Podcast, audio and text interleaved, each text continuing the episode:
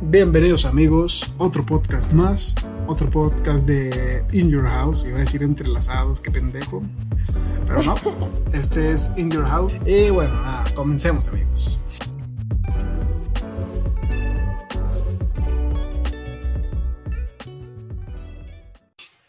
Em, el día de hoy les traigo una invitada que se dedica a lo que yo hubiera querido dedicarme, así que estará buena la plática. Su nombre es Patricia Guadalupe, ella es periodista y pues espero que les guste la plática del día de hoy. Em, tengo poco de conocerla, eh, no pasa ni de un mes, ni siquiera de tres semanas, creo. De hecho. Eh, pero me agradó su, su energía, se porta chido. Y pues nada, la conocí, hice un nuevo Facebook y agregué a mucha gente. Entonces, entre todas esas personas estaba Patty. Después hizo una publicación y era sobre un trabajito que tenemos ahí, nosotros ahí sobre la mesa. Y a partir de ahí empezamos a platicar y la invité al podcast y quiso, quiso venir, salió todo bien y pues aquí la tenemos el día de hoy. Patty, ¿cómo estás? Hola Rob, hola a quienes estén viendo, a nuestros espectadores. Estoy muy bien, gracias a Dios. Ahorita estoy en Nuevo Laredo, Tamaulipas. Este, pues nada, emocionada de estar en tu podcast. Me siento honrada que me has invitado. Un placer tenerte aquí el día de hoy. Eh, Patricia, ¿a qué te dedicas? Ok, mira, mi profesión es periodista. Soy periodista desde hace ocho años ya. Pues cumplí pues este 2020 y además de eso pues soy escritora y estoy estudiando mercadotecnia actualmente. Muy bien. Escritora, está estudiando merca y aparte periodista, toda una caja de monerías. Así es. ¿Tú cómo decides eh, dedicarte a lo que es, bueno, ahorita eres periodista, estás estudiando merca. Y aparte, eres escritora, pero tú cómo te decides a ser periodista? Bueno, fíjate que estuvo muy chistoso. Desde que tengo como 8 o 10 años, eh, yo quería ser escritora. Y luego un día mis padres me llevaron a Monterrey, a Mundo de Adeveras o Kitsania, o no me acuerdo cómo se llama. Sí, sí, sí. Y ahí pues los empleos que a los que invitan a los niños están medio mensos. O sea, es de que Mm, cocinero en Dominos y cajero de Soriana y cosas por el estilo. Realmente yo no me sentía como que atraída a nada de eso hasta que entré a una cabina de radio. Entré a la cabina de radio de Kitsania, eh, a un programa pues ahí que hacen para el parque. Me encantó y ahí quise ser locutora y locutora y locutora y era mi sueño dorado. Entré a la universidad a, a comunicación cuando tenía 17 años y las primeras materias que llevé fue precisamente laboratorio de radio. Fueron tres semestres con esas materias, pero no me gustó mi voz. Me escuchaba a mí misma en cabina y fue como que, no, no me gusta, no, no soy buena en esto. Y no entré a la deriva, pero sí como que se frustró un poquito mi sueño, porque por eso entré a comunicación. Cuando estaba en segundo o tercer semestre, precisamente, eh, va un editor va un periodista a la escuela a buscar practicantes para un periódico de Saltillo local. Entonces, de mi generación, fui la única que aceptó ir a las prácticas porque, o sea, estábamos en tercer semestre, todavía ni siquiera era como que muy necesario hacerlas. Pero dije, no, yo ya quiero empezar, vamos a ver qué onda. O sea, no tenía realmente expectativas, nunca me imaginé que, que me iba a enamorar del periodismo. Y llegué a redacción de ese, de ese periódico me encantó desde que entré, fue como que vi los cubículos, las oficinitas, a media gente en su computadora trabajando y, dije, oh, está chido. La primera sección que me, en la que me involucraron pues, por las prácticas fue policíaca y locales. Policiaca, pues es la nota roja, son cubrir todos los accidentes, eh, los fallecimientos, eh, todo lo relacionado a la nota roja. Eh, me encargaba de cubrirlo a veces. Y locales, antes ese periódico tenía un, pequeño suplemento que era como una revista adicional, en la que había muchas secciones. Estaba la sección de Pa' tu Salud, estaba la sección de Cocinando con Mamá, que eran recetas, estaba la sección de ay, no me acuerdo cómo se llamaba esa, pero era historias de adultos mayores. O sea, yo tenía que ir a buscar eh, personas de cierta edad, cierta edad, de 60 años en adelante, que me contaran una anécdota genial de su vida. Una vez eh, entrevisté a un señor en la Plaza Manuel Acuña, que el güey trabajaba en el Teatro de la Ciudad todavía y desde su juventud. Entonces él conoció a Chespirito, conoció a grandes figuras, no sé, a Polo Polo, o sea, conoció a muchos artistas y, él, y estaba muy interesante la historia. Entonces yo me dedicaba a eso. Después, eh, en ese mismo medio, empecé a involucrarme en espectáculos, pero fue, fue un brinco genial. Primero me, me encargaron cubrir la feria, me parece. No es cierto. Primero vino a Saltillo, bueno, fue a Saltillo Bronco. Y para quienes me conocen, saben que yo soy súper, súper fan de Bronco. Entonces mi mamá compra los boletos y así. Y yo les dije a mis jefes ahí en esa redacción de que, oigan, es que quiero entrevistar a Bronco y quiero hacer una nota de esto. Y me dijeron, no vas a poder porque Lupe Esparza es muy cerrado. Acaba de fallecer Choche. Este, y, era como que no tenían esa expectativa de, de que yo pudiera entrevistarlos me acuerdo que me dijeron, no, pues si quieres ve al baile, haz una crónica y ya te la publicamos, pero no creemos que vas a tener una entrevista. Total que siempre he sido como que alguien que va por lo que quiere, que lucha por lo que quiere, sea cual sea el ámbito. Fui al, al baile con mi mamá y una expareja y me acuerdo mucho que hasta me metí al camión del de, grupo, así de, de, contrabando, o sea, llegó y yo me subí. Y de una forma u otra conseguí la entrevista, el señor Guadalupe Esparza se portó increíble conmigo, me apoyó mucho en mi carrera y ahí me empezó a gustar eh, el periodismo de espectáculos. Ya después ya me encargaban cubrir la feria, yo, yo empecé a conseguir eh, los contactos para irme a Monterrey a algunos eventos y descubrí esos eventos también. Nunca me dejaron, nunca me dejaron ser de espectáculos propiamente en ese periódico en aquel tiempo, pero mientras cumpliera con mis otras funciones, que era ser periodista de policía y de locales, pues me daban chance de, publicar otras cosas. Muy bien. Vaya, vaya, toda la historia que nos contaste con una sola pregunta. Ups, sí. Muy bien, no, está bien. Este, tú dices que vas a Kitsania o, a ese lugar que no recordamos cómo se llama. Y es por cómo ves ahí la situación, o sea, cómo ves eh, imagino que el escenario que tenían ahí ellos de una radio, una cabina, eso fue lo que más te llamó la atención. Y aparte de eso, no, o sea, cuando fuiste más grande, algún periodista, algún reportero, algún conductor o locutor llamó tu atención y dijiste, sabes que yo quiero hacer lo que está haciendo ese señor. Mm, ¿Te refieres como que a quién es mi inspiración en este medio? Exactamente. Mira, yo considero de, Carmen Aristegui, me gusta bastante. Eh, la admiro muchísimo. Fernanda Tapia, la del almohadazo, me encanta su programa porque es súper divertido, es dinámico, informativo, no tiene pelos en la lengua, la admiro bastante.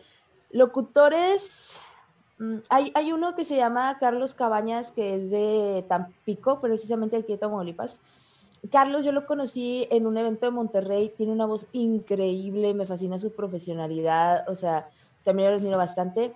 Y en cuanto a nuestra generación de youtubers, de influencers, de todo eso, tengo dos. Es eh, el escorpión dorado, que me encanta cómo entrevista a ese men, y Chumel Torres.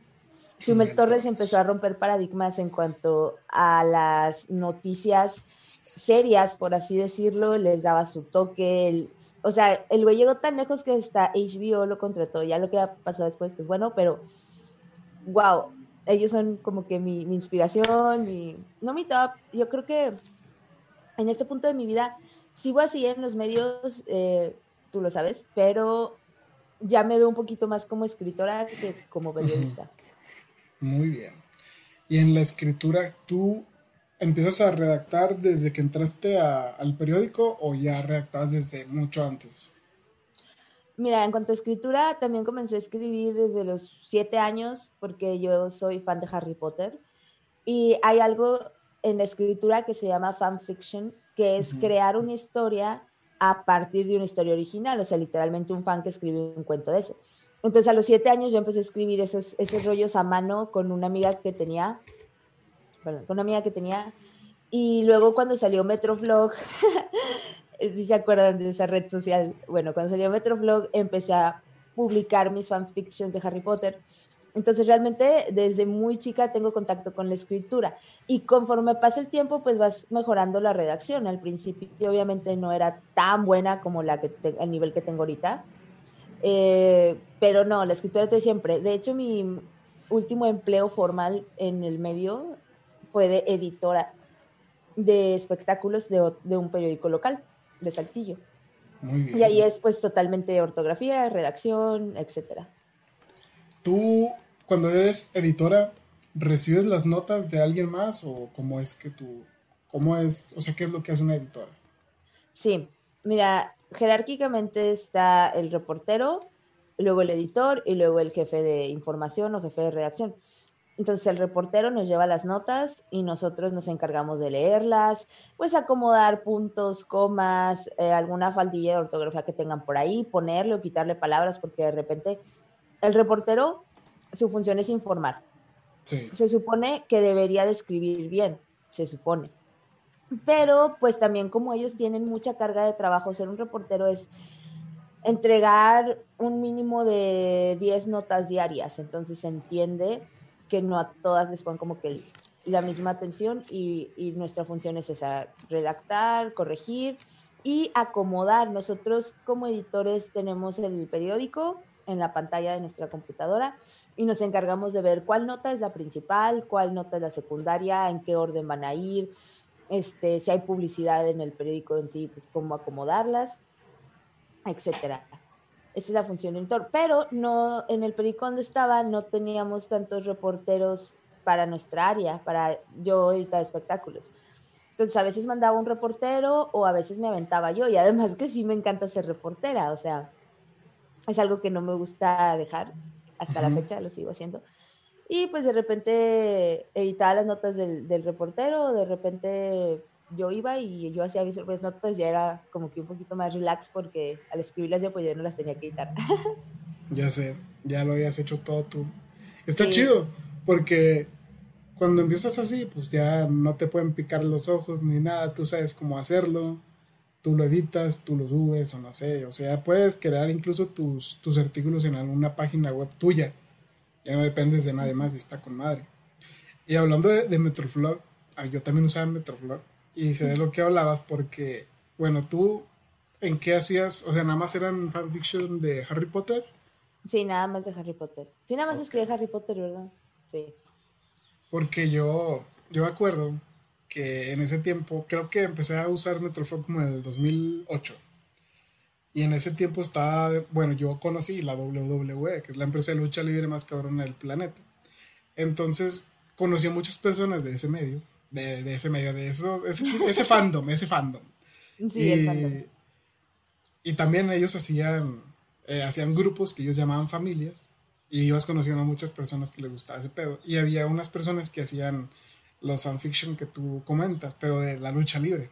Sí, es que había de todo tipo, o sea, leí fanfictions de Crepúsculo, leí fanfictions de Harry, leí fanfictions de, de todo lo que está de moda. De hecho, incluso conocí, bueno, en el medio eh, conocía a los payasónicos. Y Ratón, Alejandro Campa, es un amigo muy querido. Pero tiene un fandom medio crazy, ¿eh? Te lo juro que una chica, voy sin mencionar nombres, fan suya, escribe o escribía en Instagram fanfictions de ella y ratón. Pero como si de verdad fueran esposos, como si tuvieran un hijo y no sé qué. Entonces creo que, oh, digo, hay fandoms de todo y hay fanfictions de todo. Muy bien. yo, Yo crecí escuchando los payasónicos, así que si se lo pasas a él un saludo a todos los payasónicos. Estaría muy cool poder conversar con ellos algún día. Eh, pues de hecho van mucho saltillo, ahí podemos organizar algún día de estos. Estaría muy chingón, la neta. ¿Y qué más te iba a preguntar? ¿Algún escritor que tú sigas así mucho, que te guste mucho su, obra literaria? Tengo varios. Y te voy a contar una experiencia chida, pero primero te digo cuáles son. Mucha gente me critica por esto, pero a mí me encanta Paulo Coelho. Mucha gente dice que, que no sabe escribir, que no sé qué, pero lo que tiene Paulo Coelho es que tiene una escritura muy simple. Es una escritura que tú se la puedes poner a un muchacho de secundaria y la va a entender, así como un letrado o alguien que no, no ha estudiado mucho, que no tiene mucho conocimiento en libros y va a entender a Paulo Coelho. Por eso me encanta. Además de que trata temas para mí súper interesantes. Mis libros favoritos de Coelho son Adulterio, que obviamente es una historia de, de eso, de infidelidades, y 11 minutos, que es la historia de una prostituta llamada María. Entonces, esos dos libros me matan. También Laura Esquivel es una escritora mexicana. Mi libro favorito de ella se llama La Ley del Amor, que habla de karmas, de vidas pasadas, de ángeles, de futuro, o sea, está futurista el pedo. Y ese libro lo escribió hace un chorro, entonces la admiro bastante porque se me hace una mujer muy adelantada a su época. Y hay un escritor español llamado Luis Leante, él escribió un libro titulado Mira si yo te querré. Es una historia de amor, pero de esas que no terminan como tú te lo imaginas. No es la clásica historia de amor de y vivieron felices para siempre. Está muy cabrón su final. Y a él lo contacté por Instagram hace como tres meses más o menos, porque volví a adquirir su libro impreso y le mandé una foto y le dije, oye, pues no me conoces, soy una chica de México, de un pueblito de Masaltillo pero te admiro bastante y quiero aplaudirte el final y bla, bla, bla. Y me contestó, eso, fue súper genial, me contestó, me agradeció, me dijo que, que pues el final ha estado como que muy disputado entre su público porque sí, es algo fuera de lo común. Y empezamos a hacer como que una platiquita padre y de repente que tengo alguna duda o le quiero mostrar algún texto mío o algo así, le mando un mensajito por Instagram y me lo contesta. Muy bien. Qué chido, la neta, que te, que te haya contestado. Es que sí, yo creo que deberíamos de impulsar a los demás también a que no, o sea, contacten a las personas que admiran. Mucha gente cree que, que, son todos pedantes o que no contestan así. Realmente lo que hay es mucha carga de trabajo, pero la mayoría de los artistas que son así muy, muy famosos o o que tienen demasiado tiempo de trayectoria son muy sencillos, te lo digo por experiencia porque conozco a muchos de ellos y se toman el tiempo de contestar, se toman el tiempo de ver qué es lo que su público quiere. A lo mejor no contestan los 10.000 mensajes, pero te lo juro que sí los ven y todo el rollo. Entonces, si alguien aquí quiere contactar a su escritor, autor, cantante o lo que sea favorito, de verdad, dense la oportunidad, háganlo. Yo siempre recomiendo que sea por Instagram o por Twitter, que es más factible que contesten pero sí está padre ese rollo. Sí, la neta, porque yo, yo escucho mucho rap español y siempre que puedo etiqueto a los raperos. Y está bien chingón cuando un rapero ve la historia y la publica en sus historias y dices, oh, dio mi historia y me etiquetó. Eso está muy chingón. Y me ha tocado varias veces. Sí, te sientes muy chingón, la neta. Así que amigos, inténtenlo.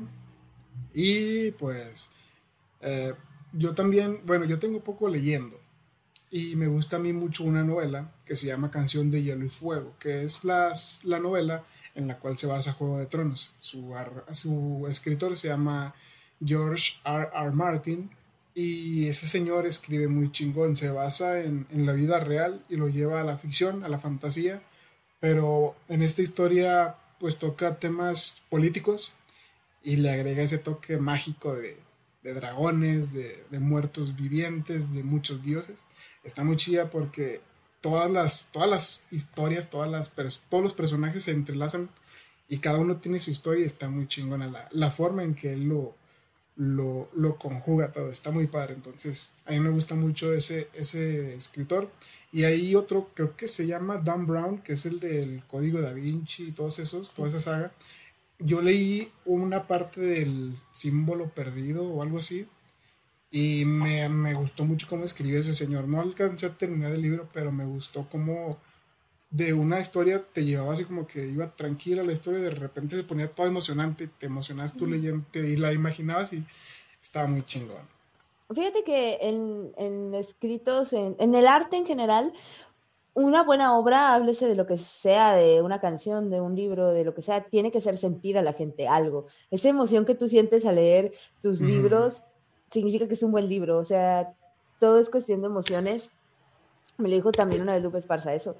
Y está genial. De hecho, para escribir, todo, no, no hay escritor, te lo puedo jurar que no hay escritor que no se base en algo real para sus historias siempre ponemos un pedacito de nosotros en cada historia, e incluso en el periodismo, en cada nota ponemos un pedacito muy propio. Sí, sí, sí, tienes razón.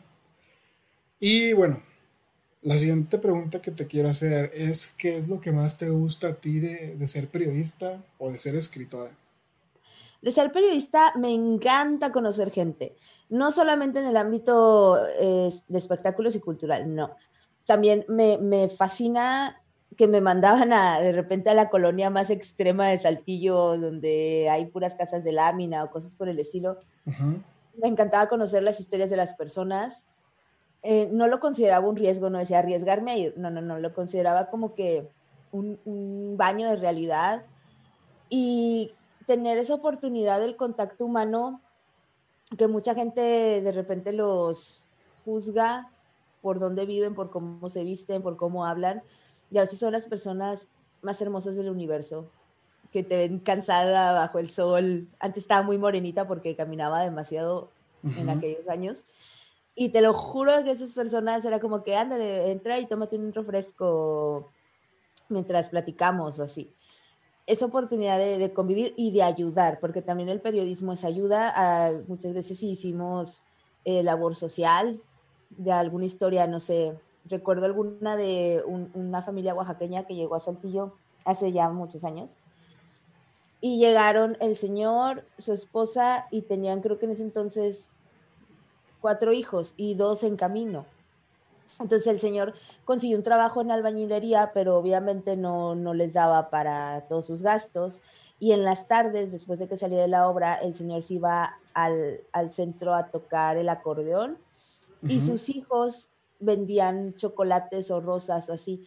Entonces, muchas veces lo vemos como explotación infantil, que sí no está bien, o sea, ningún niño debería trabajar, pero ves el trasfondo que realmente pues era gente que no, no conoce Saltillo, realmente el norte es mucho más caro que el sur, y tener otros dos en camino, bueno, nos hizo hacer una historia sobre ellos, donde les conseguimos despensas, donde les conseguimos un poquito de apoyo de, este, pues de asociaciones y eso también es muy gratificante. Entonces es lo que me encanta del periodismo, que conoces gente, que puedes ayudar, este, y de cierta manera la gente te pide también ayuda. Cuando llegué a trabajar en, en otro periódico, me encargaba de, de, la sección de policía también, pero desde el lado de la PROCU. O sea, yo me iba todos los días a la PROCU, y me encargaba de buscar a las personas y, oiga, ¿por qué está aquí? ¿Qué está denunciando? Y la chingada, ¿no? Entonces, al paso del tiempo yo ya no preguntaba, la gente ya me identificaba y me, decía, oye, es que en mi colonia hay muchos robos y que no sé qué, y me contaba las cosas para que yo las publicara. Y es otra forma de ayudar, de que se te acerca la gente y te dice, oye, ayúdame, es que pasó esto. Conocí casos muy, muy, muy extremos, pero se ve de todo. Y en cuanto a ser escritora, lo que más me gusta yo creo que es catártico, escribir te saca muchas cosas, hace que si estoy triste o enojado o lo que sea, lo saco con, con, algún poema, con algún cuento o lo que sea, y luego me siento bien. Entonces es como una, una terapia. Y me encanta el reconocimiento, te lo juro que sí soy algo ególatra. Entonces el hecho de que, ay, Patricia escribió eso, Patilo escribió eso, es como que, ay, gracias. Eso está muy fácil. Sí, yo también me considero algo ególatra. Es que está bien, o sea, realmente el, ser un poco egocéntrico, ególatra, lo que sea, no está mal, porque te estás reconociendo a ti mismo que haces las cosas bien. Y qué mejor que, o sea, si te reconocen los demás está muy chido, pero qué mejor que reconocerse a ti mismo. Para mí, punto de vista muy personal, no está nada mal ser ególatra mientras no pases a la prepotencia. Muy bien. Y ¿qué es lo que no te gusta de lo que tú realizas? Ok, bueno, va. En periodismo no me gusta la sección de policíaca realmente.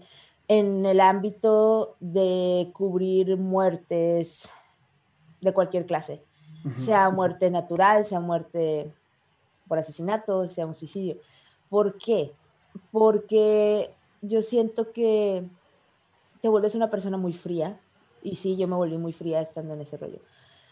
No hay respeto, honestamente no hay respeto hacia los difuntos ni sus familiares. O sea, tú llegas al accidente o a la escena o lo que sea, y llegas con tu cámara, llegas anotando, mm, te entrenan de cierta manera para que no te centres o no te fijes en el dolor de las personas que hay a tu alrededor. A mí y a algunos compañeros nos, nos pasó que alguna vez quisieron golpearnos o se nos abalanzaban o así, porque no querían que saliera en el periódico lo que había pasado. Y tienen razón, es su privacidad, pero pues era nuestro trabajo. Entonces es la parte que no me gusta porque cuando yo entré, mi primer eh, accidente, mi primer difunto, me acuerdo mucho que fue un muchacho que en ese entonces tenía mi edad, el chavo, teníamos 18 años más o menos, y hace cuenta que el chavo acaba de salir de ver a su novia, estaba por el periférico Luis Echeverría y Otilio. Entonces él iba bien, iba con el cinturón de seguridad puesto, no iba borracho, o sea, el muchacho de verdad iba manejando muy bien y un borracho lo impacta y su carro va a dar al otro carril y en el otro carril lo impacta un camión de personal. Nosotros llegamos, cuando reportan el accidente, llegamos todavía antes que la Cruz Roja y te lo juro por mi vida que lo vimos morir. Yo estaba impactada, quería llorar porque el muchacho tenía mi edad, o sea, era como que, güey, yo podía estar ahí. Y me dijeron mis compañeros que tienen muchos años en, en Policiaca, me decían, güey, es que o sea, si, si lloras y te dejas llevar por las emociones, vas a terminar muy mal. Este pedo tiene que ser frío. O sea, pobre vato, pero pues ni modo, o sea, tú ves, saca fotos y vámonos. Hay más accidentes. Y yo al principio me molestaba mucho eso, porque igual, o sea, una vez nos tocó cubrir un, taxista que mataron en un baldío por asalto y yo estaba muy consternada porque mi abuelito paterno es taxista, entonces yo pensaba en él y de que Dios mío, en lo que se arriesgan, o sea, qué, qué rollo, y estaba así sintiéndome muy mal.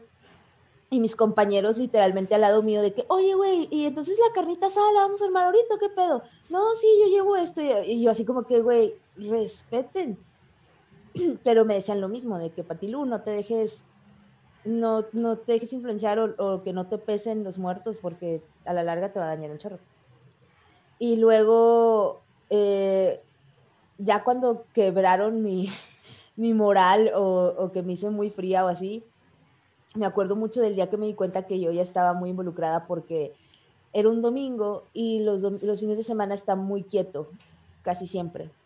Había ido ya a la policía, a la policía de Saltillo, a la de Ramos, a la de Arteaga, no había notas, no había detenidos. Fue un domingo muy, muy calmado. Y fui a la Procu y tampoco había ni un robo, ni un triste robo para publicar en el periódico. Entonces estaba con mi, con mi papá y con mi hermano, dando la vuelta para ver si veíamos algo que yo pudiera usar en la nota. En eso marco a Cruz Roja y yo de que, hola Torre, habla tal de tal periódico, que ha habido novedades.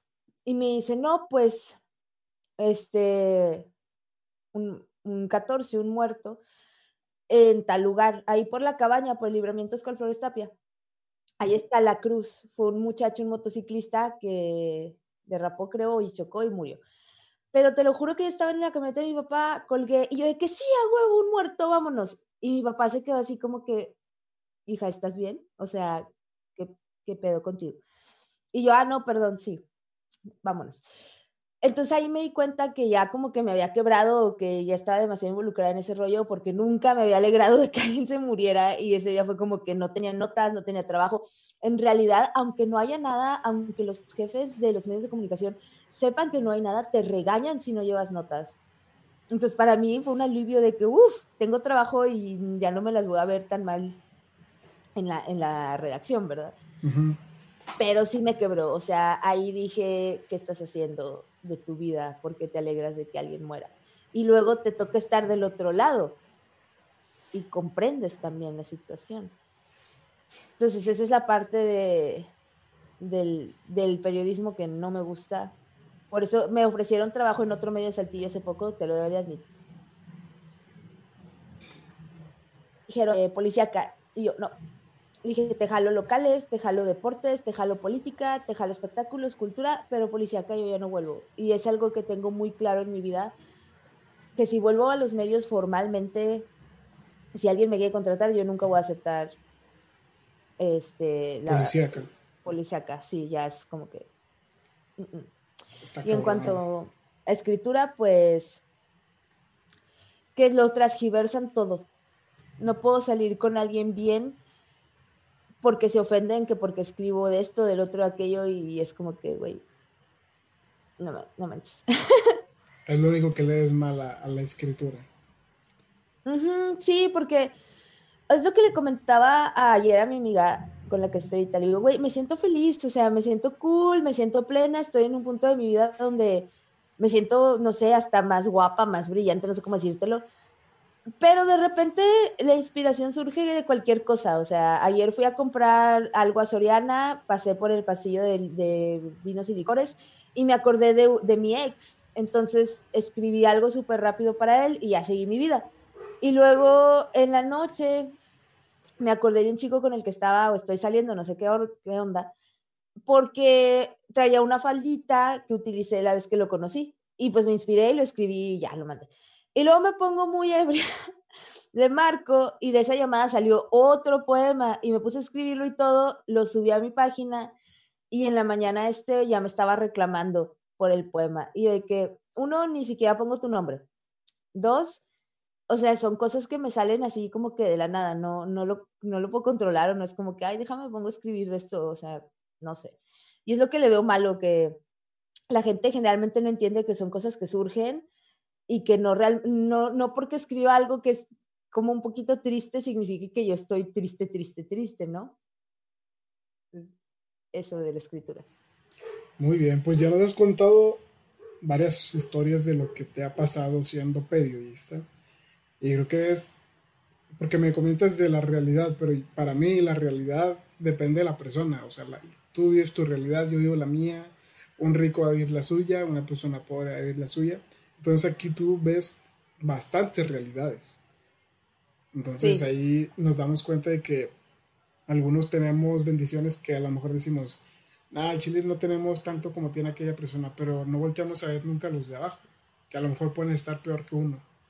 Y esas personas sí, sí la están pasando mal. Entonces, también ahí hay que aprovechar las, las oportunidades que nos da la vida, por ejemplo, de estudiar, de poder tener salud, de poder tener un trabajo, de, poner, de poder tener un, un, hogar. Simplemente con que tengamos comida en la mesa, te lo juro que hay gente que, que no come ni dos veces al día. Entonces, sí, realmente aprendes a valorar. Y es algo que todos deberían ver. Sí, la verdad sí aprendes mucho con, con todas esas historias. Y en cuanto a la escritura, pues, pues qué mal que no, que no hayas encontrado a alguien. Bueno, no sé si ya lo hayas encontrado, pero alguien que entienda esa parte de ti, que es como un, una inspiración que te sale a ti y que la quieres, porque de eso, pues igual puedes vivir en un futuro, de, escribir. Y no siempre se va... no siempre se va como que a enfocar en la persona que, está a tu lado, o sea, creo que eso está muy pinche porque pues de alguna manera pues te cicla a ti como escritora o te cierra o te dices, sabes que ya no puedo escribir de esto porque le, le va a molestar a mi pareja o algo así. Y en escribes como que muy a gusto.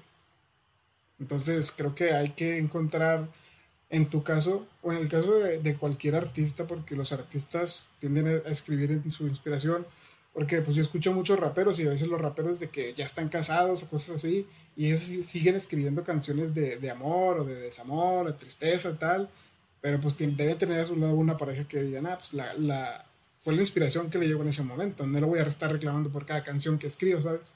Exacto, y a veces incluso escribimos historias que no son nuestras, ¿eh? Exacto.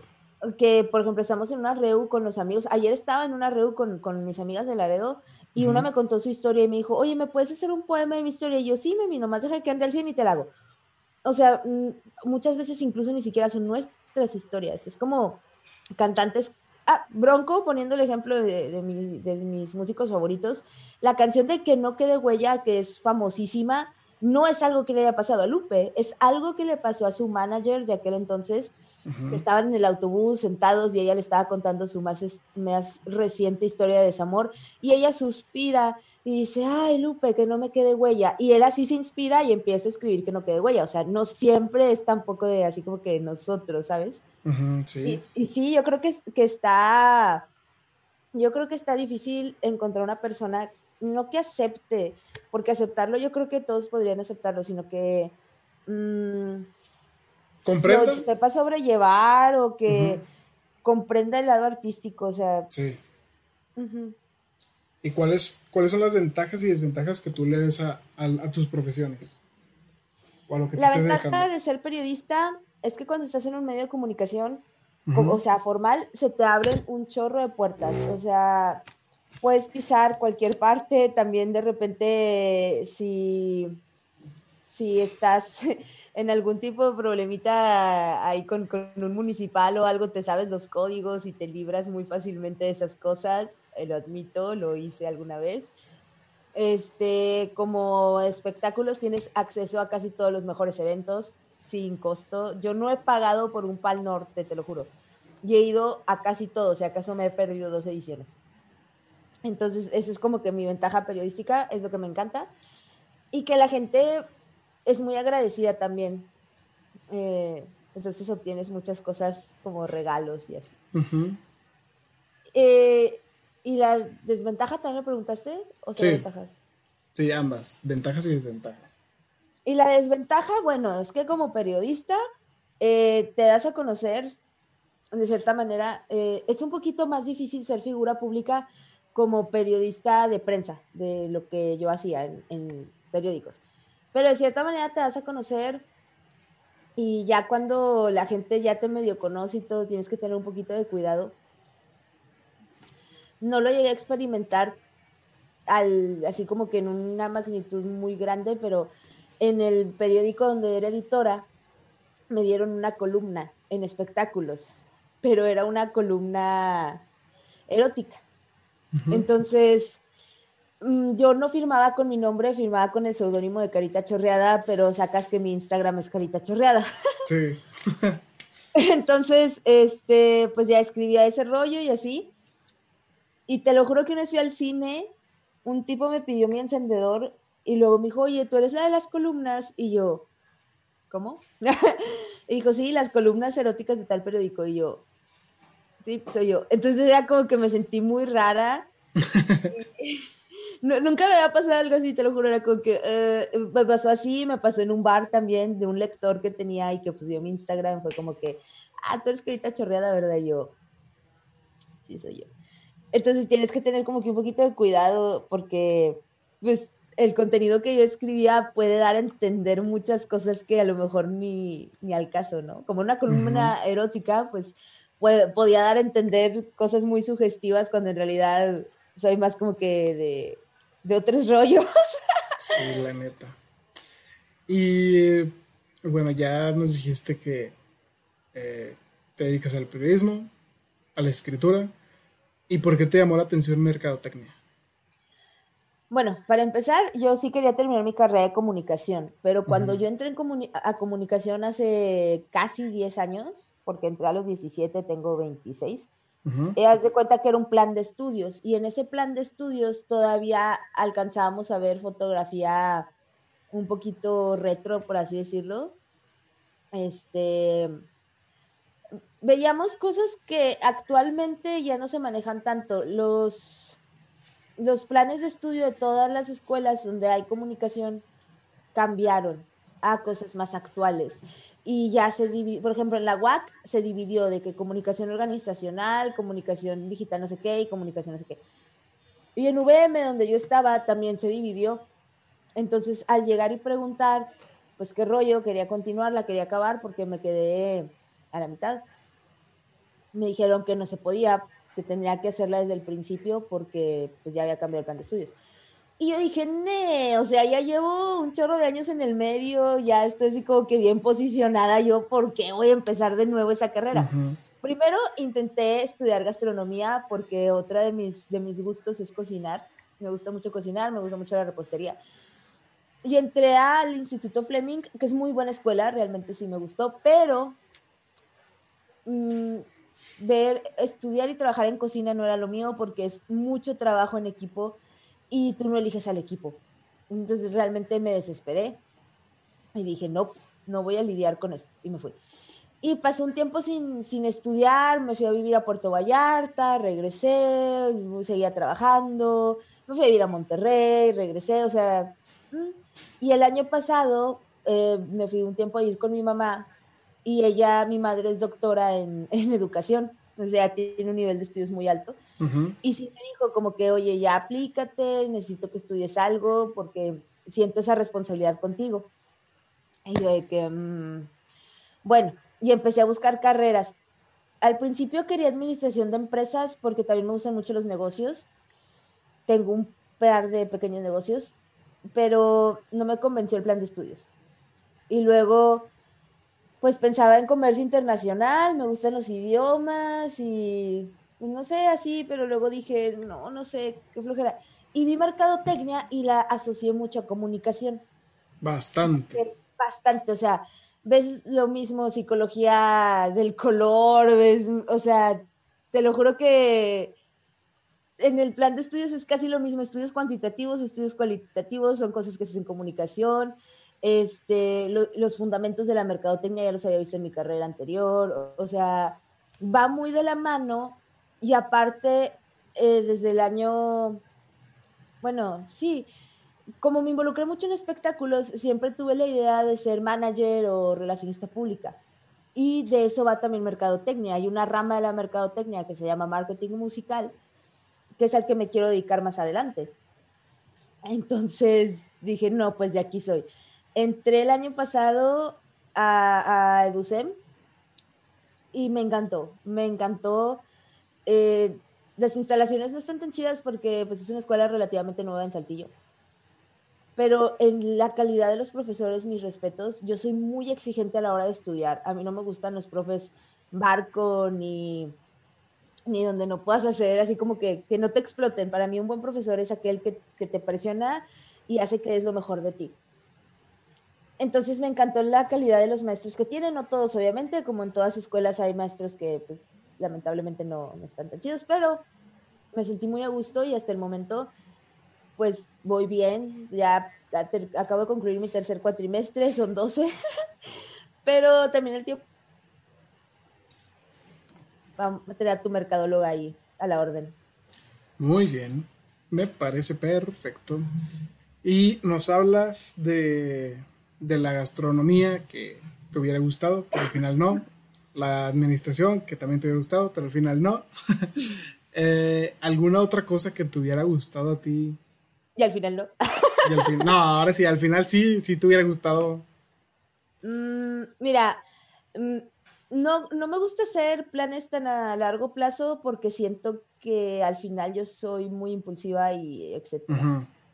Ahorita mi, mi meta más fija es terminar mi carrera.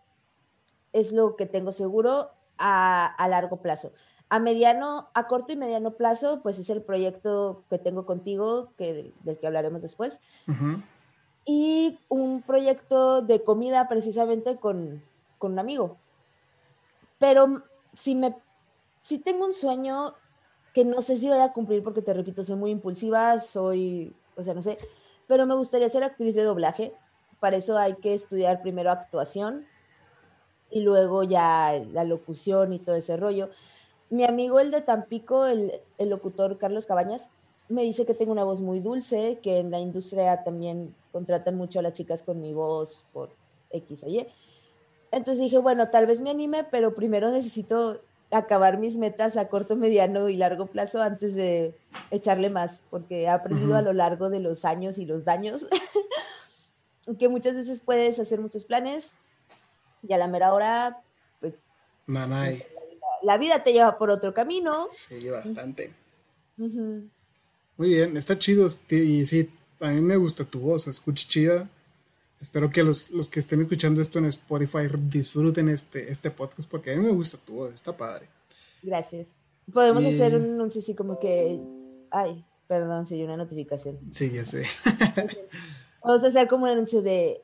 Eh, llama al 01800. Sí, o sea, sí te queda la voz.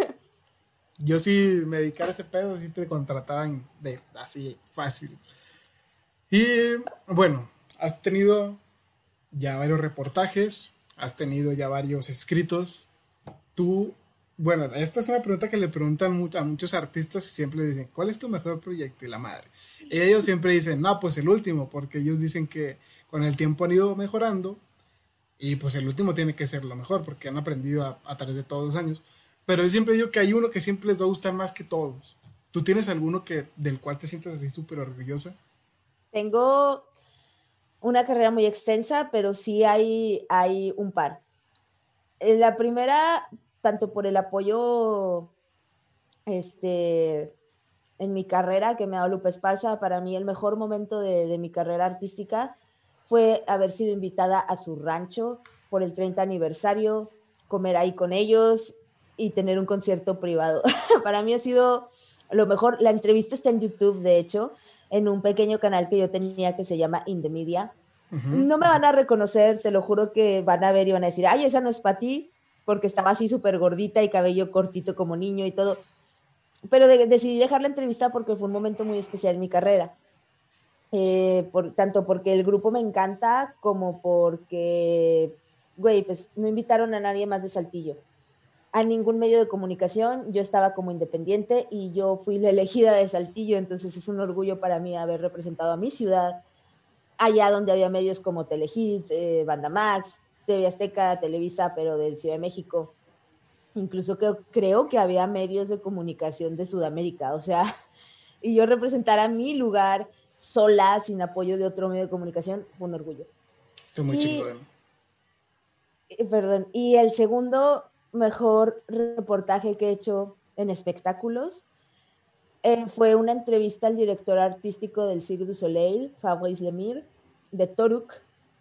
Ese día yo también iba como independiente, pero la entrevista sí se la vendía a Vanguardia después, o sea, eh, al día siguiente y me la publicaron impresa y todo el rollo, pero yo no trabajaba para ellos sino que me llega la invitación de la conferencia de prensa del Cirque du Soleil.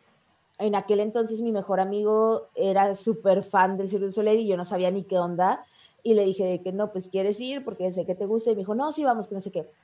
Fue la conferencia de prensa, eh, estábamos alrededor de unas 80 o 100 personas de medios de comunicación para cubrir la nota. Yo siempre soy, te lo juro, en mis entrevistas de que la primera en preguntar. Este, ¿Quién esté? Yo siempre quiero ser la primera me aventé la primera pregunta en inglés. Lo que le pregunté al director fue que, que si James Cameron había participado en la producción de Toruk. Entonces, el señor se quedó así como que, ¿qué onda? Y al final fue el, el director artístico, fue Fabrice, quien le pidió al que organizó esa conferencia de prensa que yo los entrevistara en exclusiva. Dieron tres entrevistas exclusivas, una a Multimedios, una creo que fue Televisa y la otra a mí. Nuevamente fui la única de Saltillo, nuevamente fui independiente y nuevamente representé a mi ciudad con un orgullo inmenso. Y al final sí me publicaron la nota en, en me la publicaron en Vanguardia, te digo, salió impresa y todo el rollo. Y está en YouTube la nota narrada con mi voz para un medio de comunicación que se llama Tu Vox Televisión Monterrey, que es un medio independiente con el que estuve colaborando un tiempo. Muy bien. Esas dos. ¿Y cómo es que una periodista independiente puede llegar a, conseguir tanto. Lo que pasa es que vas formando con, el paso de los años, o sea, cuando empecé eh, específicamente en espectáculos, mm, me acuerdo que salió la segunda edición de Pal Norte, fue Genitalica, División Minúscula, Panda, o sea, eran bandas muy, muy locales, pero estaba chido el evento. Y yo conseguí el correo electrónico de la persona responsable de los medios de comunicación aproveché que yo estaba en un medio, pedí mis accesos y fui. Entonces, esa persona es, o sea, no es solo de Pal Norte, se llama Apodaca Group, la empresa donde él trabaja y organiza todos esos eventos, que es el Cirque du el Pal Norte, el Beyond Wonderland, el Corona, no, el, sí, Corona Northside, o sea, son muchos eventos. Y yo realmente siento que soy muy sociable. Entonces, cuando llegué a, a Pal Norte la primera vez, me presenté con él. Yo de que, hola, señor, buenas tardes. Me llamo Patricia, yo soy de tal medio. Gracias por la oportunidad, que no sé qué. Y como que generé esa confianza y el señor luego, luego me pasó su número y hasta la fecha me manda que si va a haber una conferencia de prensa así en, en Zoom de algún artista y todo, vas generando contactos, vas generando contactos. Y lo más importante, además de los contactos, es que ven mi trabajo.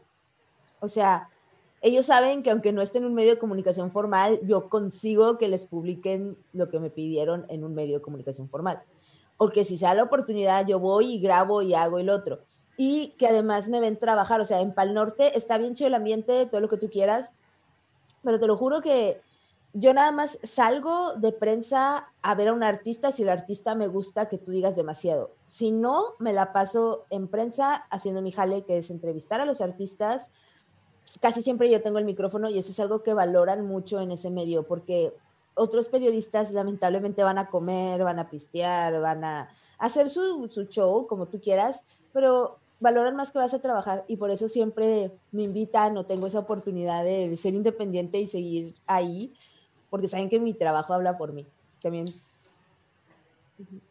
Muy bien. Y qué chido que tu trabajo hable por ti, porque sí me has contado cosas así y pues tú haces lo que vas, tú vas a hacer la entrevista, hacer tu trabajo y pues al final de cuentas los representantes creo que son los que te dan la oportunidad a ti porque se fijan de que en realidad vas a buscar la información del, artista que, está presentándose y está con madre. Y bueno, pues ya nos contaste tus, tus highlights. Y ahora quiero preguntarte si tú has tenido así como que un error que te hayas, que tú quizás no te arrepientes de haberlo hecho, pero tú dijiste, ok, sí, sí me equivoqué aquí feo, hay que remediarlo o hay que aprender de ello. ¿Tienes algún, algún error o algún fallo así en tu vida? Mm, de la vida periodística. Sí, eso es tu trabajo, este pedo. Em, me supongo que sí, a ver. Es que es, muy dual y también. Bueno, eh, cuando trabajaba en, en, el medio donde estuve mucho en la Procu, me tocaba de lunes a viernes cubrir en Procu y fines de semana cubrir calle. Calle, pues es eso de los accidentes y ese rollo. Sí. Pero ese medio de comunicación no nos daba carro. O sea, mi papá me prestaba su camioneta, era una camioneta muy viejita. Y mi pareja de aquel entonces manejaba porque yo no sé manejar. Entonces él me llevaba a los accidentes y todo ese rollo. Entonces pasa que un, día hubo un choque en la carretera Monclova y estaba súper neblinoso, horrible. Entonces sí intentamos ir, pero al ver el clima y las condiciones de la camioneta y todo, le dije a mi pareja de aquel entonces, güey, ¿sabes qué? No, vamos a regresarnos porque no te voy a poner a ti en riesgo y pues que me perdone el periódico. Entonces ese fue parte de mis motivos de salida del medio porque se enojaron mucho.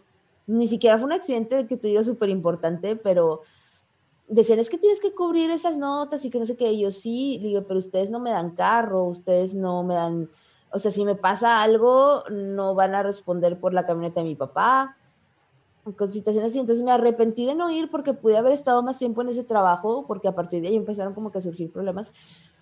Pero a la vez digo, no, yo preferí, pues yo tenía seguro, o sea, si me pasaba algo a mí, X, ¿no? Pero mi pareja que no trabajaba ahí y que me estaba tirando paro en ese momento, no sé, entonces, digo, es muy dual.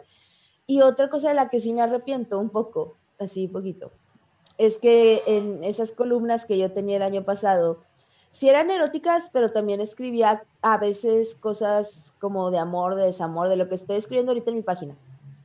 Entonces me agarré a escribir mi historia con el Fénix y por coraje o lo que tú quieras, sí puse su nombre, no completo, pero puse el, primer nombre. No puse dónde trabajaba, pero sí puse de que en una zona muy pudiente de Saltillo. Y en febrero, que fue la última vez que lo vi, me dijo que por mis columnas lo corrieron a él y a la chava con la que me engañó del trabajo. No manches. Entonces, pues, o sea, me sentí mal porque no era la intención, mi intención era como que sacarlo y, que la gente me leyera. Me sentí mal porque si no debía haber publicado su nombre porque no es un nombre muy común que digamos. Y al final dije, no, pues qué mala onda de mi parte, porque por mi culpa ambos se quedaron sin trabajo. Digo, independientemente la morra me lo haya bajado, no, pues no está chido quedarse sin empleo por una cosa así. Muy bien. son de las dos cosas que me arrepiento en el ámbito periodístico. Ahí te das cuenta de que el karma existe, aunque no lo, aunque no veas tú tirando la piedra, y fue como un efecto mariposa, que hiciste algo y después desembocó en una cosa que nada que ver contigo. Sí, o sea, yo no lo hice con la mala intención, te lo juro por mi vida que no lo sé. De hecho, de la chava nunca publiqué el nombre. En ese momento estaba mucho el chisme de, de Gabriel Soto e Irina Baeva, que Gabriel Soto engañó a su esposa con Irina Baeva y luego dejó a su esposa y se fue con Irina, ¿no? Entonces, la única vez que escribí de la morra esta por la que me cambió este chavo, no puse su nombre, puse para mí Irina Baeva. O sea, refiriéndome a ella, pero sin exponerla, porque me sé su nombre completo y todo, güey, pero, o sea, sí tenía decencia. Todavía la tengo, o sea, no, no la quemo, por así decirlo. Es como que, ah, porque vas a esas tonteras. Pero sí, los perjudiqué de esa manera y trabajaban en un muy buen lugar, entonces sí me arrepiento de haberlo hecho, honestamente. Si yo hubiera sabido que eso pasaría, no, no lo haría. Pero fue para enseñarte, ¿no? O sea, nunca más volver a poner un nombre en, una, en un escrito. sí, de hecho, por eso, ahora que me reclamaba, eh, pues esta persona con la que tuve o tengo algo, no sé, que me reclamaba en la mañana lo que escribí, dije, güey, o sea, estoy manteniendo tu imagen o tu persona súper discreta, te lo juro que no pongo tu nombre. O sea, subí una foto en uno de mis escritos de nuestras manos con un cenicero, pero, o sea, no sale su cara, no sale su cuerpo, no, no sale algo que sepan que es él. Digo, y además, si me refiero a ti, me refiero como el león. Digo, porque pues ya te apodé así. Dije, pero nadie de mis, seguido, de mis seguidores, nadie sabe quién es León. Dije, el único que sabe quién es León es tu mejor amigo, que también me sigue en la página, y mi mejor amiga, que está aquí presente. Dije, entonces no te me sulfures. Muy bien. Y cambiando un poquito del tema, eh, ya un poquito más personal. Tú tienes ideas muy, o sea, te clavas mucho en las ideas o puedes cambiar tus pensamientos para, para cambiar tú, o sea, para crecer como persona, o te mantienes como una persona constante en sus ideales. Yo considero que el cambio es un proceso por el que todos pasamos. Yo considero que soy una mujer muy versátil. Hay ciertos códigos morales propios, muy de mi persona, que siempre voy a tener muy arraigados. Por ejemplo, el ser una persona honesta para mí es fundamental. Cuando te conocí, te conté a qué me dedico en todo sentido, porque no me gustan las mentiras en nada. Pero por ejemplo, yo antes era muy, bueno, por ejemplo, un tema controversial. Cuando yo tenía 15 años, yo era una persona pro vida, totalmente pro vida, me chocaba escuchar del aborto, yo no entendía qué onda, pero creces, maduras y luego trabajando de periodista ves situaciones bien, bien cañonas que cambió mi mentalidad y acepto el cambio no me considero hipócrita, pero considero que ya tengo más experiencia, eh, estoy mejor informada y puedo cambiar de opinión. Lo mismo para cualquier otro tema o incluso en mi persona. Este. E incluso en mi persona, o sea, yo antes era una mujer que decía, ay, es que para qué te maquillas o para qué haces esto, o sea, no lo hagas, o sea, no sé, como que de alguna manera muy estúpida, debo admitirlo ahora muy estúpida, creía que las mujeres no debíamos maquillarnos o hacer esas cosas, ¿no? Pero me di cuenta recientemente, precisamente, que una lo hace por una misma y que es para elevar un poquito la autoestima, sentirse guapa, que son muchas cosas, güey. Y también cambié mi opinión al respecto. Entonces, constantemente estoy en un cambio, constantemente, si tú me conociste, si alguien que esté viendo aquí me conoció hace un año, no soy ni la mitad de lo que esa mujer era hace un año. Así de simple, estoy en constante cambio y espero yo siempre positivo. Pues está bien, o sea, creo que venimos al planeta a aprender, venimos a la vida a cambiar, no, o sea, está en la naturaleza, no todo dura para siempre de la misma manera. Y pues el ser humano obviamente nunca va a ser el mismo y a veces te, te pesa mucho el tener ideas que pues, ya están como que muy pasadas, muy retrógradas y lo estamos viendo ahorita, de que fue como que un cruce de un cruce generacional y en esas generaciones hubo ideas que no, que no son las mismas y por eso hay como que mucha diferencia, mucho odio, pero creo que la, la nuestra es de las generaciones que va aprendiendo a, a, a, cambiar de idea rápidamente porque vemos que pues lo que se hacía antes estaba mal. Entonces yo también me considero a mí que soy una persona que, que puede cambiar en sus puntos de vista, en sus ideales, para, para el bien de, de todos, ¿sabes? Para el bien común. Y la siguiente pregunta que te quiero hacer, vamos a viajar un poco en el tiempo. Vamos a, a, viajar al 2010 con la Patti de, de 16 años. ¿Tú qué le dirías a esa, a esa niña de 16 años? Ay, es una edad muy difícil. Le diría que, que fuera fuerte, que cuando viera a Mariana la abrace muy fuerte porque ya no la volvería a ver en muchos años. Le diría que la vida no termina con una herida en el corazón, que el tiempo, nuestro mejor aliado, siempre brinda mejores amores. Y si pudiera cambiar algo diciéndole estas palabras, le diría, por favor, no dejes la escuela. Por favor, por favor, por favor, por favor. Muy bien. Excelente consejo el de la escuela. Sí, y a todos los, que nos están viendo, si tienen, si acaban de salir de la prepa y a entrar a una carrera, por favor, no la dejen. Primero, asegúrense que sea la carrera que quieren, que los llene, que los apasione. Y luego, por favor, no lo dejen porque se los juro que tener 26 años, no estoy muy grande a mi consideración, pero tener 26 años e iniciar apenas esto pesa un poco. Pues un poquito porque aunque tenga mi carrera periodística y aunque sea escritora y lo que ustedes quieran, mm, es una etapa que muchos ya concluyeron, que tiene cierto, o sea, no tiempo de vida, pero sí es un ciclo que, que la mayoría de las personas hace a cierta edad y se siente un poquito extraño volver al aula y pues eh, comenzar esta vida de estudiante otra vez. Entonces aprovechen la escuela lo más que puedan, lo que, los que nos están viendo y solo claudiquen si es por algo mejor. Muy bien. ¿Alguna vez te has rendido? ¿Has tirado la toalla? Mm, sí. ¿En, qué situaciones personales y en medios de comunicación. En ese periódico donde fue lo de la camioneta y ese rollo, tenía un jefe que no me gustaba su actitud porque era de, las, de los jefes que te regañan enfrente de todo el mundo. Te exponen. Te exponen, era muy prepotente, me ponía a hacer cosas, o sea, por ejemplo, me encargó una nota sobre el, 2 de octubre, lo de la matanza de Tlatelolco, y conseguí una entrevista a un sobreviviente de la matanza Tlatelolco, que es papá de, un, de una amiga de mi mamá. El señor estuvo allá presente y me contó todo. Fue una nota hermosísima que no me publicaron.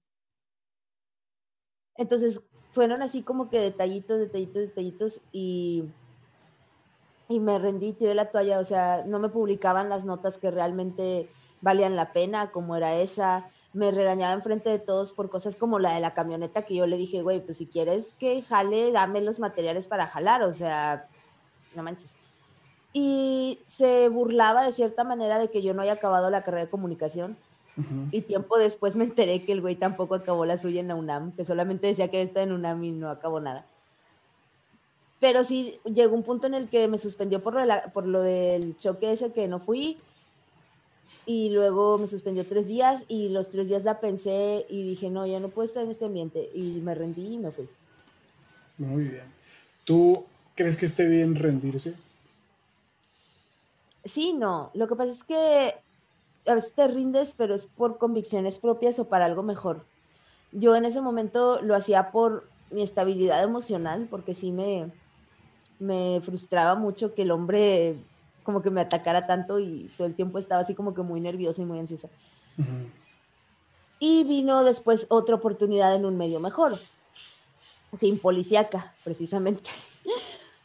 Pero yo creo que depende mucho de la situación, o sea, a, mi edad, yo ya no me rindo tan fácil, pero porque vas aprendiendo que las oportunidades son una, vas aprendiendo que, por ejemplo, ese periódico probablemente no pueda volver porque pues yo fui la que se rindió y yo fui la que renuncié y yo les dejé ahí, entre comillas, tirado todo, ¿no? Y ya de adulto te pones a pensar en todo eso. Pero cuando estaba joven y, y me rendí ahí, pues yo decía, me contratan en otro periódico. Y sí me contrataron, pero pues no te das cuenta que te cierras otras puertas, o sea, no tienes esa mentalidad de preservar las cosas. Entonces, ahorita para que yo me rinda en algo está bien difícil, bien, bien difícil.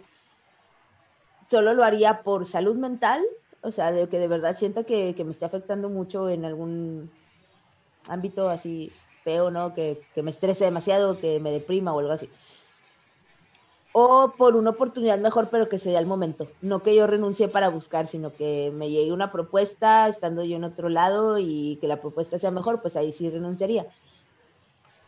Pero como lo, lo hacía cuando tenía 20 años, no, ya no. Muy bien.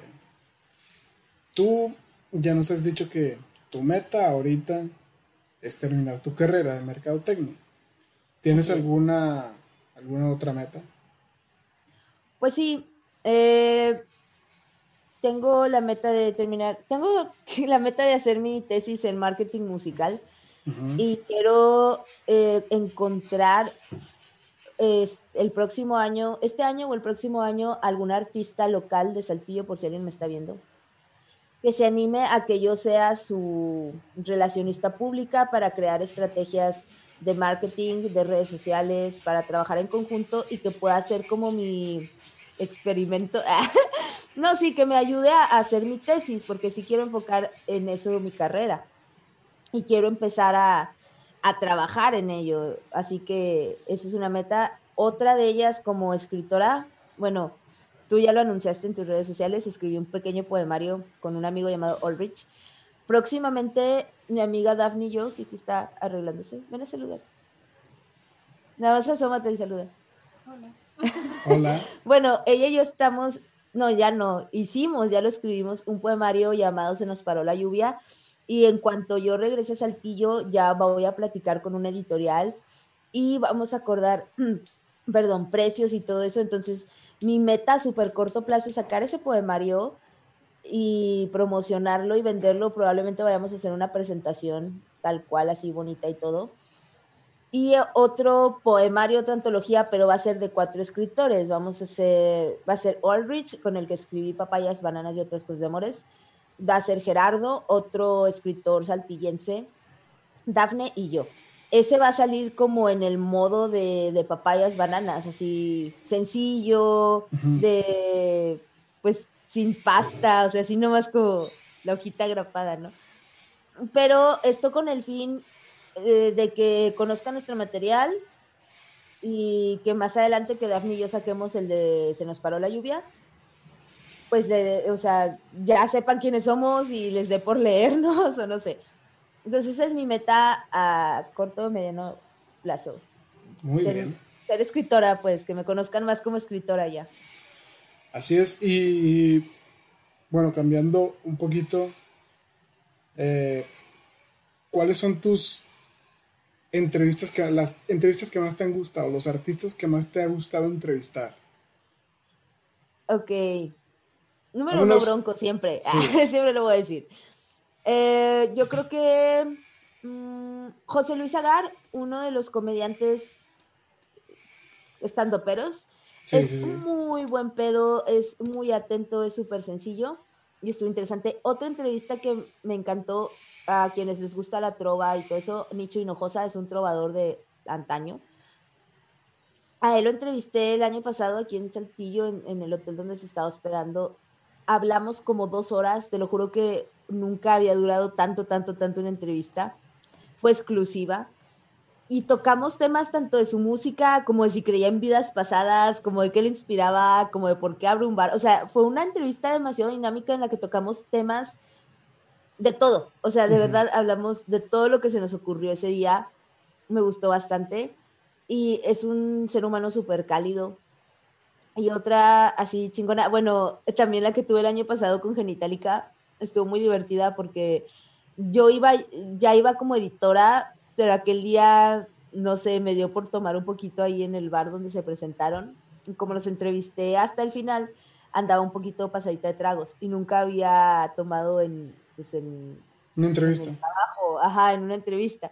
Entonces sí llegué y les dije que muchachos, ya los entrevisté antes como tres veces, dije, pero la verdad nunca los había entrevistado un poquito happy.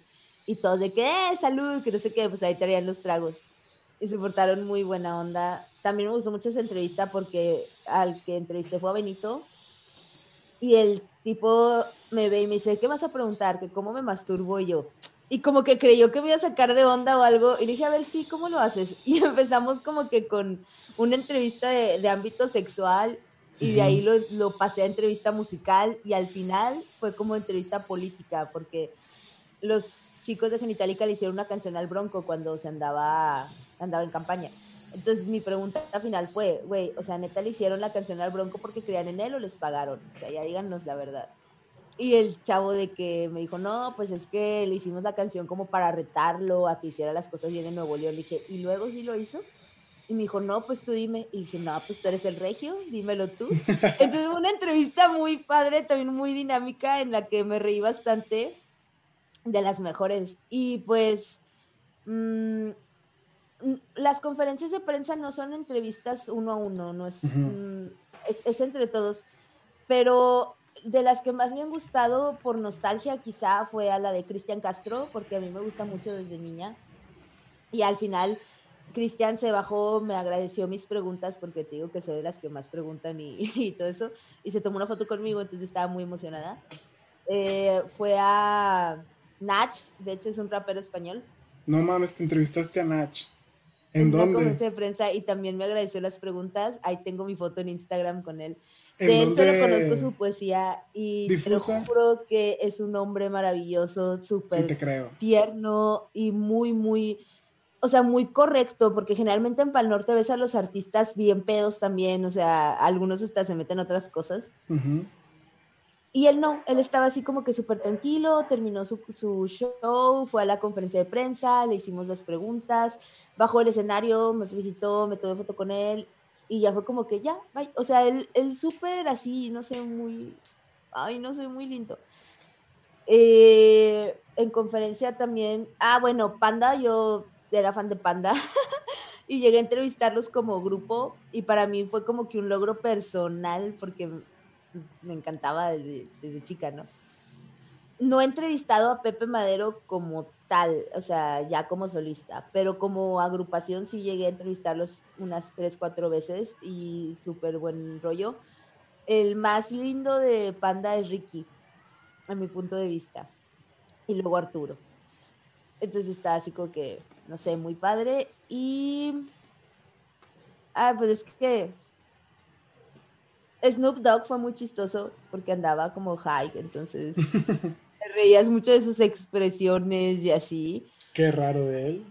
Qué raro de él. Y me acuerdo mucho también en un Pal Norte que la sorpresa fue de Village People. Entonces no me tomé foto con ellos tal cual selfie, pero sí me tomé, o sea, sí les tomé a ellos y fue así como que, wow, momento histórico, porque The Village People no, pues ya casi no. Mm, nos han sido muchos. Una vez lloré, o sea, no enfrente del artista ni nada, pero a mí me encanta Juanes. Y de hecho él no salió a conferencia de prensa ni nada, él no dio entrevistas. Pero verlo en el escenario me sacó unas lágrimas porque, no sé, era una persona que siempre quise ver en vivo, entonces al hacerlo fue muy emotivo para mí. Casi siempre procuro estar como que muy centrada en mis entrevistas. Por ejemplo, con Panda, que me encantan desde niña, y Pepe Madero es mi crush desde que tengo memoria. Te lo juro que mi cara era así como que, hola, buenas tardes, yo soy Patricia González, este, y mi pregunta es, y ya les hacía la pregunta, ¿no? Y cuando me acercaba de que, oye, disculpa, este, ¿me puedo tomar una foto? No, que sí, y ya la tomábamos y todo, pero yo por dentro estaba de que no, no, no. O sea, estás así que súper emocionada, pero tienes que controlarlo si estás en el medio porque no puedes verte como, como una fan. Una fan boy, una fan girl. Sí, sí, sí, tienes que controlar, sacar el profesionalismo. Oye, qué, qué interesante a todas las personas que he entrevistado. Me llamó, yo ya me gusta mucho el rap español, me llamó mucho la atención que entrevistaste a Nach, que para mí es un, es de los top en rap, no solo en España, sino en habla hispana, o sea, es un cabrón. Y qué padre que tuviste la oportunidad de, de conocerlo y que sabes que el vato es chido, porque si él, él sus, bueno, no sé si escuches su, su música, eh, evidentemente ves o has leído su, su poesía, que tiene un, un, libro de ello, y creo que también tiene un disco en el que no, no rapea, sino que eh, hace oratoria. Ajá. Y bueno, sus letras, el vato es muy, bueno, yo siento que él es muy culto, que piensa mucho lo que escribe en sus, en sus, en sus rolas, y para mí son los más grandes raperos de, de España. sí, la verdad. Qué, chido que, o sea, sí, me sorprendió, esa no me la esperaba. Qué padre. Felicidades. Sí, gracias. Nach, me, me gustó mucho. No sigo mucho su música del rap. Eh, no me disgusta, la verdad es que yo creo que soy muy, muy versátil, pero no lo escucho tanto como otros géneros. Sí. Sin embargo, sí escuché la poesía de Nach. Ah, la poesía de Nach, este, hace tiempo, eh, y me gustó bastante. De hecho, mi pregunta tuvo que ver con su poesía. si iba a sacar otro disco declamando o algo por el estilo, no me acuerdo. Pero sí es un nombre increíble y me sorprende porque es famoso, es, es lo que te decía el otro día, los que son famosos talla internacional o que de verdad tienen un chorro de seguidores así de que te mamaste son los más buena onda. Sí. Me ha tocado, yo creo que como experiencia mala, que para, el, para donde era editora, a veces yo sacaba notas de grupos locales para apoyarlos precisamente. Y me tocó uno, no voy a decir nombres, pero se creían la última coca del desierto y así como que sí, nosotros vamos a levantar a tu periódico. Yo de que, güey, el periódico donde trabajo tiene más de pinches 40 años en Saltillo, o sea, ¿qué vas a levantar? O sea, me, molestó un chorro esa actitud como prepotente o no sé cómo decirlo, de que se creían así la super fascinación y les hacía preguntas y no, es que eso no, y que no sé qué, y yo, hijos, aprendan. Bebé, mi Qué mala actitud. Sí, o sea, pésima actitud. Claro que no todos, o sea, en, en la escena saltillense, este mi en la escena saltillense hay gente muy buena. Por ejemplo, para mí, mi, para mí mi... ¿Artista? espérame, es que ya se está sacando la pila. Sí. Para mí en Saltillo, la escena del rap es de lo más buena onda. Tuve la oportunidad de entrevistar a varios a sabuesos sector insano, a Gilberto el Muerto. Gil Gil, la verdad, me ayudó bastante también porque él me conseguía muchas entrevistas con otros raperos. Gilberto, si estás viendo estos saludos, entrevisté a un man que se llamaba Sabino, también creo que aquí, o Sabina, pero rapero. Y era un rapero muy curioso porque era rapero cristiano. Yo no sabía que existía el rap cristiano. Y la historia de cómo él se involucró en ese rap que tuvo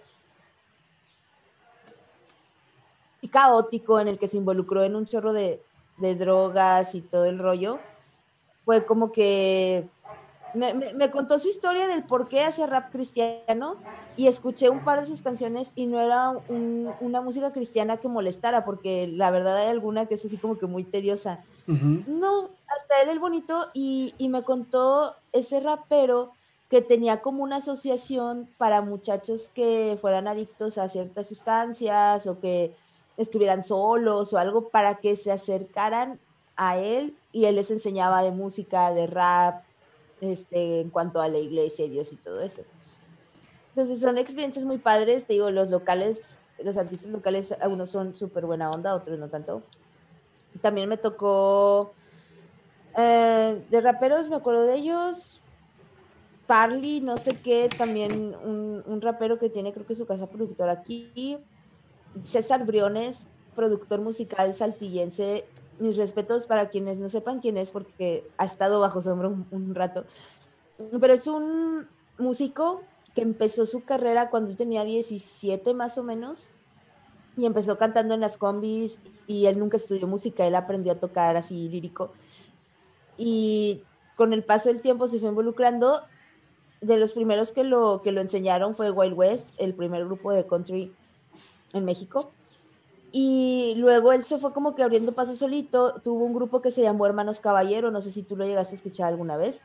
No, no. Pero Hermanos Caballero, fue, pues, pueden buscarlo en Spotify, todavía hay canciones de ellos. Y fue como por los noventas. Y Briones, César Briones, fue nominado a dos Grammys Latino. O sea, tenemos un chorro de talento aquí en Saltillo. Y actualmente él no canta, se dedica más como que a la producción, apoyar otros talentos y todo eso, pero en su momento hasta lograron ir con Chabelo, güey, que yo creo que era lo más chido hace unos años, lograr ir en familia con Chabelo. Sí, la neta. Muy bien. Yo, la verdad, no conozco mucho del rap local o estatal o nacional incluso. Yo me fui más por el rap en España y pues obviamente el rap en inglés. Y la neta sí me gustaría escuchar más talento de aquí de Saltillo. Espero con el proyecto que tenemos pues poder, poder conocer a más, más talento y poder llevarlo a, a ser un poquito más conocido con nuestra ayuda. Porque igual ellos ya tienen su, su buen fandom. Pero estaría chido escuchar el talento de aquí, el salto. De hecho, el muerto sacó una. ¿Sí me escuchas? Sí, sí, te escucho. El muerto sacó una canción, un rap de La Llorona. Ok. De La Llorona y está muy padre, lo pueden checar luego en YouTube. Está como El muerto Gilberto, algo así. Y me gusta porque narra la leyenda y yo incluso le llegué a comentar alguna vez de que no, no lo hizo y si alguien quiere hacerlo, hágalo, es una idea libre. Le comenté de, oye, estaría bien chido que sacaran raps de leyendas saltillenses. Estaría chido, la neta. estaría con ganas, digo, entonces, pues algo a lo que nadie se ha dedicado y luego puedes jugar así como que con los videitos, no sé, si hablas de la leyenda del señor tamalero de por la catedral, del que vendía tamales de, humanos, según esto. A la madre. podemos como que recrear la escena y todo el rollo, ¿no? Un video musical. Bien, Este, sí, de hecho en España eh, se antes era como que el rap old, school, todo era barrio, todo era así como que muy pesado el pedo. Y después ya empiezan a rapear sobre amor, y lo empiezan a rapear sobre videojuegos, y lo empiezan a rapear sobre anime, y después sobre películas. O sea, ya creo que eso nació en España. O sea, no sé si el vato haya influenciado o se haya inspirado él solo, pero eso yo lo empecé a ver en España que empezó a tener como que un boom muy cabrón de inspirarse en, obras de otras personas y empezar a rapear sobre esas historias. Entonces estaría chido que hicieran historias así del rap, pero aquí dedicado a la, a la historia de Saltillo. Exactamente, sí, es algo que no se han puesto a, pensar o a hacer y, es un proyecto muy interesante. Sí, de hecho, con, ese tema, con esa temática le puedes llegar a más gente. Que la gente se sienta identificada con la música incluso gente que no escuche rap. Y ahí la idea de pues hay gente, yo me considero las personas que la música que yo escucho es más por la letra que por el género. Ok. Eh, si, me gusta una letra, pues no me importa el género realmente. Por eso a mí, a mí en lo particular, respeto todo, no me gustan los narcocorridos, porque no es algo que a mí me guste o que yo aplauda, pero se respeta. Y en cambio, si te fijaste el, el día que tuviste la reu ahí, las canciones de Sabino que yo escuché que son de rap son más como que romantiquillas o de corazón así o asaz, es como que mi onda. Pero hay otras rolas muy buenas, por ejemplo, Ricardo Arjona, que, que habla de, de, situaciones ajenas muy padres. Hay una canción que se llama Ella y habla de cuando una mujer se libera de cierta manera y quiere comerse el mundo y la chingada y le canta bien padre a la mujer. Entonces es la letra la que me gusta, realmente el género no tanto. Por eso me gustó la canción de La Llorona de, Gilberto, del rapero santillense, porque me gustó que, que, contara ese cuento, pues, la Llorona es una leyenda que todos nos conocemos, es un cuento que nos sabemos desde niños y que lo, haga rap a su manera y todo ese rollo me, encantó, te lo juro, así que... Ah, estuvo original, la verdad. Sí, estuvo muy original. Este es, bueno, la voy a buscar y la voy a recomendar en mis páginas y a ver qué, qué pasa. Patti, eh, últimas dos preguntas. Una más personal, que sería, ¿quién es Patilú? Patilú es una mujer de 26 años con muchas anécdotas, es una mujer sincera ante todo. Es una mujer llena de sorpresas que nunca vas a acabar de conocer. Pero es una mujer con amigos, muy leal y con extraños muy cordial, podría decirse. Porque si me escribiría, ya, si me lo hubieses preguntado hace uno o dos meses, te habría dicho que con el corazón roto, pero ya no. Eh, es una mujer libre, muy libre. Y yo siento eres de esas personas que llegan a la vida de los demás con una vibra muy positiva, que a pesar de que, bueno, en mi caso no me pasó, pero he visto personas que llegan así como que con todo el, todo el ánimo, toda la pasión, toda la buena vibra, pero que ya las vas conociendo y a lo mejor tienen así como que, no problemas, pero sí pasan por dificultades y casi nunca lo notamos nosotros, sus amigos porque se enfoca más en brindarle como que ese apoyo a los demás. Y a veces nosotros no, nos percatamos de que le están pasando mal. Y está chido que tú seas una persona que brinda todas esas, eh, toda esa buena vibra, se siente con ganas de estar contigo, platicar contigo, siempre tienes muchos temas de que platicar, una plática muy amena y enseñas muchas cosas, entonces me gustó haberte conocido y está chido, entonces espero que logres todas tus metas. Sé que tienes el talento, eh, sé que es cuestión de tiempo. Ya has demostrado tú sola hasta dónde has llegado y las oportunidades se te han dado. O sea, no las has buscado así como que ir tocando por puerta, te han llegado a ti y eso habla mucho de tu trabajo. Y aparte con los artistas con los que has estado, son, o sea, de, de renombre, son personas muy, o sea, ya internacionales. Y está con madre todo lo que estás haciendo. Espero que yo poder aprender de ti y que me dejes aprender. Entonces estaría muy cool. Chiqui. y última, ¿alguna frase que te gustó, que te marcó y que te, te guste compartir? La mencioné hace rato, me la escribió Lupe Esparza en una carta y es la de la vida no termina con una herida en el corazón, porque el tiempo, nuestro mejor aliado, nos brindará mejores amores y la segunda frase que igual me dijo él, solo la gente que es auténtica logra escribir historias importantes. A la madre, excelente frase. Todas, todas las que dijiste están muy buenas. Y pues con eso cerramos, Pati, el primer episodio en el que vas a salir en mi canal. Eh, es la primera temporada, la segunda va a estar un poquito más personal, va a ser como que más, más de amigos. Espero que hayas disfrutado la, la plática, el episodio. Yo agradezco mucho que hayas querido aceptar la invitación y agradezco el tiempo que me estás brindando, me estás apoyando mucho. Eh, ya sabes que este canal está abierto para lo que tú quieras compartir y pues espero que mis seguidores, que son poquitos ahora, eh, le echen un vistazo a tu poemario porque la verdad está, está bonito y pues está lento de Saltillo amigos, apóyenlo y el que viene también. Eh, es muy orgánico lo que hace ella, está haciendo como que todo independiente y está padre, va a aprender muchas cosas con eso. Y amigos, apóyenla, síganla en sus redes, en su página. ¿Cuál es tu página, Pati? Eh, me pueden buscar como Patilupo Lendo en la, es la página de Face. Sale la foto de perfil, así salgo como que acostadita en, en pasito y está toda rosa la foto. Muy bien. ¿Y tu Instagram? ¿Tu Instagram? es arroba carita chorreada. Muy bien.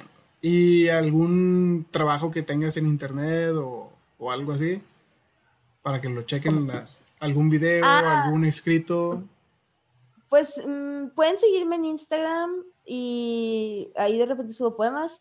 En la página de Patirupo Lendas donde estoy subiendo más escritos, más poemas y donde voy a anunciar los poemarios eh, siguientes.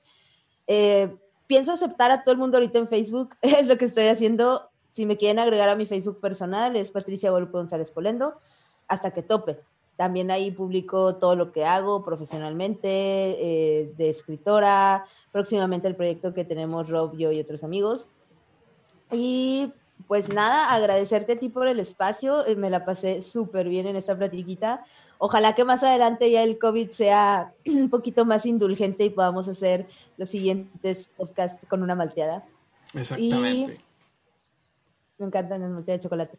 Y pues nada, eh, estamos para apoyarnos. Te lo dije desde que te conocí. Tú también tienes una vida increíble. Me caes muy bien. Eh, eres un hombre con metas geniales que va por lo que quiere y eso yo admiro bastante de las personas.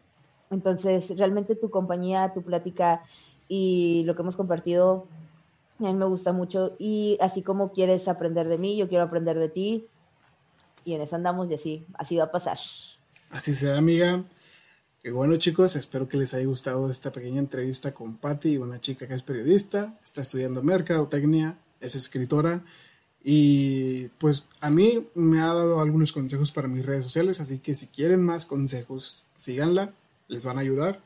A mí me han ayudado bastante. Y pues nada amigos, un abrazo para todos ustedes, pásenla chido, compartan este podcast, está en YouTube, está en eh, Spotify y pues si tienen alguna otra red que comparta Anchor, eh, pues ahí también nos pueden escuchar. Y pues también en Instagram, YoRob26 o YoRob eh, Podcast. Y en Facebook, YoRob26. Así que nos vemos chicos en el próximo capítulo de su podcast In Your House. Gracias Pati. Adiós. Bye.